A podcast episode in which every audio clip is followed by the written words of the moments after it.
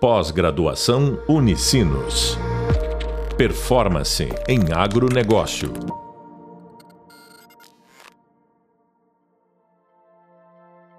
Bom, meu nome é professor Heitor Mendina, eu tenho formação em medicina veterinária e também mestrado em educação e doutorado em administração. Meu papo com vocês hoje é questões de logística. Consultaram o hub de leitura de vocês? Espero que sim. Vamos é, hoje trabalhar sobre logística. E isso atualidades que estão acontecendo na logística, logísticas e atualidades. Dessa forma, é, eu, Heitor Mendina, continuo aí a trabalhar com vocês, pelo que hoje vamos falar principalmente das necessidades da redução de custo ao longo da cadeia logística. A literatura acadêmica muitas vezes nos traz algumas definições de logística, e aqui nós usamos de hoje o seguinte: logística é a gestão da distribuição física.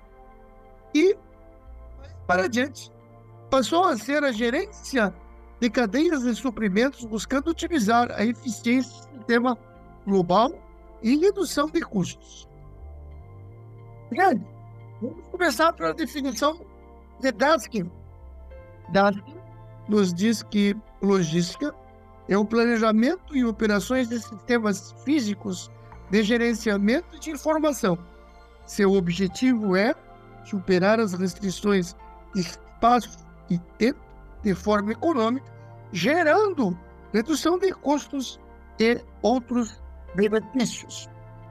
Segundo o autor, a logística pode ser definida como um planejamento de operações e sistemas físicos. Ora, o principal impacto a ser observado a partir de uma logística mais eficiente relaciona-se a uma diminuição dos custos, que pode gerar menor preços e melhor lucro.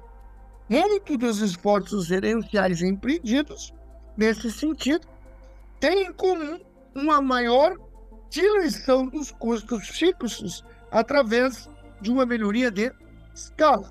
Dentre os fatores que a gente observa e que podem influenciar como fatores impulsionadores ou restritivos dessas decisões serão a economia de escala de transporte de insumos, de produtos, os riscos envolvidos na operação, visto que três fatores básicos ocorrem no armazém típico: o manuseio do produto, a armazenagem do produto e o serviço de valor agregado. Ora, Bohr considerava que havia três vias principais pelas quais os suprimentos de alimentos poderiam ser aperfeiçoados. Aumentar a área de produção, aumentar a produtividade ou definir um número maior de colheitas por ano. Ora, no entanto, aumentar a quantidade da produção do alimento não é o real objetivo dessas atividades. A verdadeira meta é colocar mais comida na boca das pessoas. E isso requer não só um aumento da produção de alimentos, Claro que não. Mas também que o alimento se movimente através de um sistema de distribuição até chegar ao ponto de consumo. Isso significa que esse alimento precisa ser entregue ao consumidor final através de um sistema pós-colheita, um mínimo de perdas. Essas tentativas envolvem todos os autores do processo, a começar pelos próprios produtores não era muito difícil no passado, 10, 15 anos atrás, quando ocorria o transporte de grãos em direção aos portos ou aos depósitos, as pessoas ficarem na beira da estrada para juntarem as perdas que iam ter do transporte. Ora, isso, graças a Deus, hoje não acontece mais. No entanto, não haveria incentivo para que eles aumentassem a produção se soubessem que essa produção excedente irá entregar antes de ser utilizada ou vendida. Até então, desperdícios de esforços de aumentar a condição é não chegar ao estômago onde inicia a utilização do valor nutricional. Não Fire incorporará a adoção de modais de transporte sustentáveis com diferencial para a escolha de fornecedores para as suas fábricas. Com esses passos, a empresa estima evitar a emissão de quantidade significativa de gases de efeito estufa, visto que os modais sustentáveis trazem benefícios de 20% a 100% da redução de gás carbônico, dependendo da opção adotada.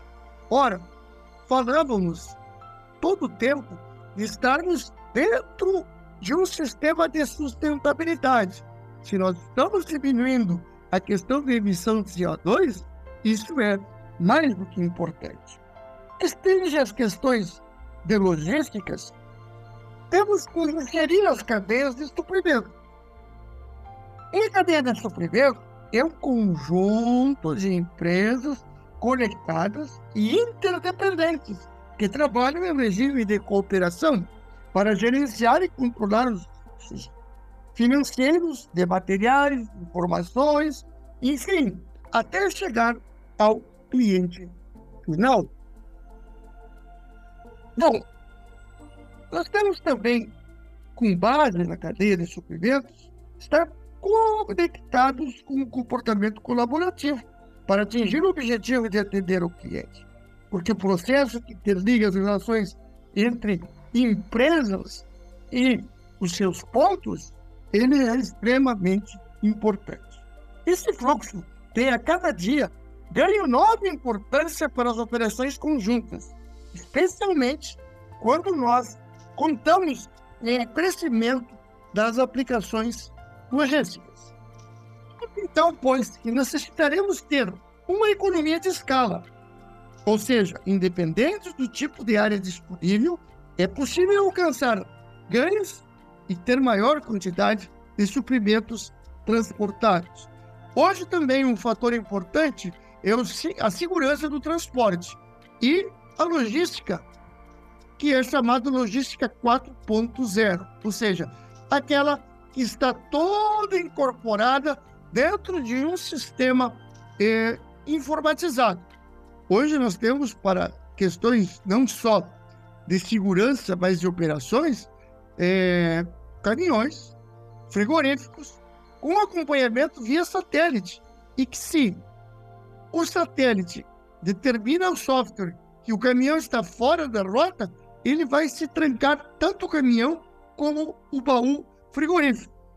São as questões da logística 4.0 que também permite que haja a cooperação, pois nós sabemos toda aquela rota, sabemos que existe a possibilidade de se incorporar cargas, de se incorporar destinos, e isso vai fazendo com que nós consigamos diminuir a quantidade de CO2.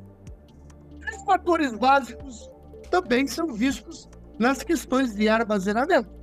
São o manuseio, a armazenagem e serviços de valor agregado, tais como separação de pedidos, montagens de kits e etc.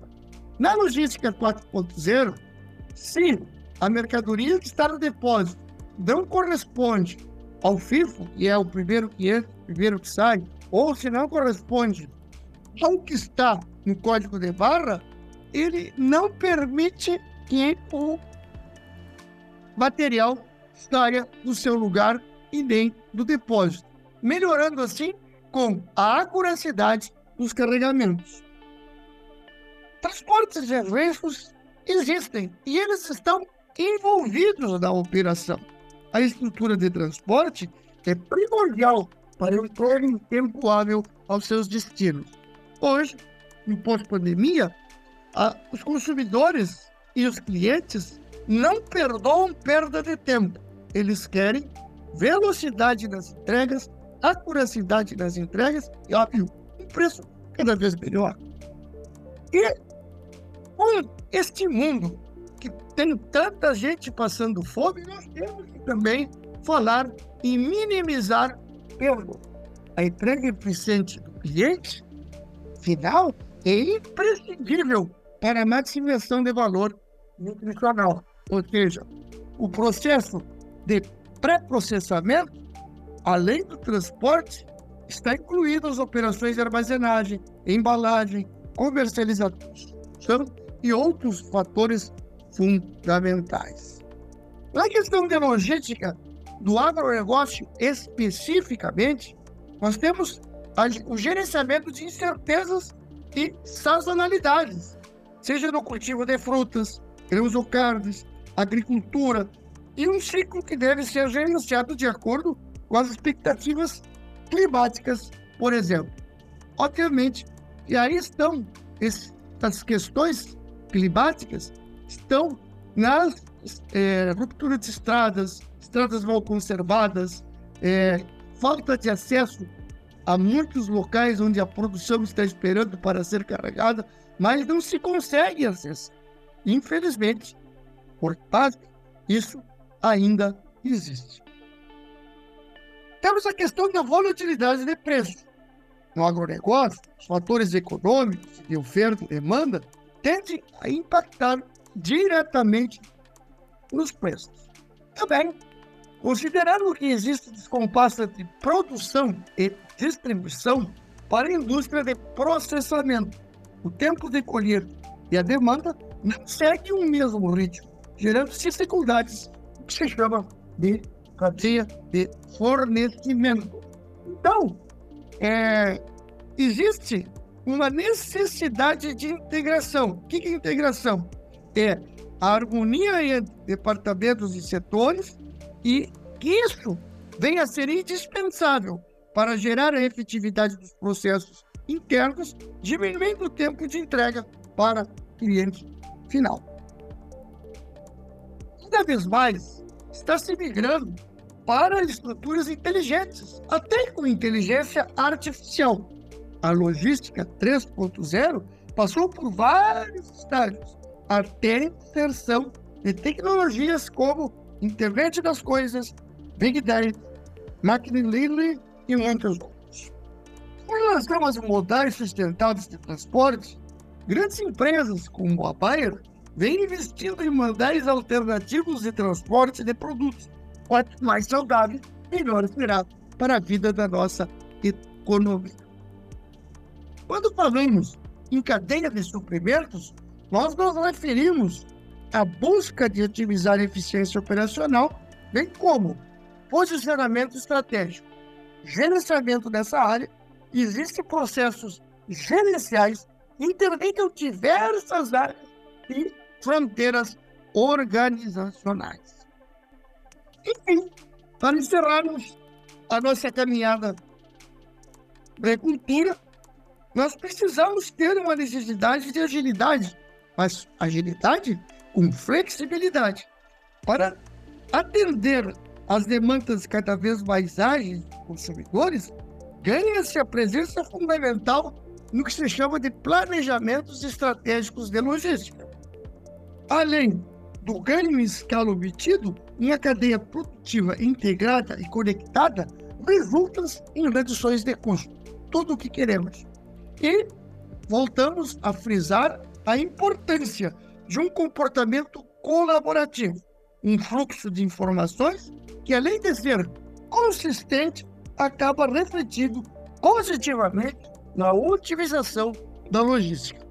O fluxo de informações é fundamental para que uma cadeia de suprimentos esteja alinhada e operando em seu máximo desempenho. Com a popularização do e-business e o e-commerce, e da internet, esse fluxo precisa cada vez mais estar amigável e amparado por ferramentas de alta performance, a fim de garantir um desempenho consistente e evitar rupturas. Eu falei de ferramentas de altas performance. O que, que lembra vocês isso? O Decidos Performance, ao seu grande desempenho. Aí, gente, vamos encerrar esse podcast. Mas antes, não esqueça, consulte o seu hábito de leitura e também os nossos livros que estão lá pedindo para ser lidos. Um bom abraço a você e até o nosso próximo encontro. Pós-graduação Unicinos. Performance em agronegócio.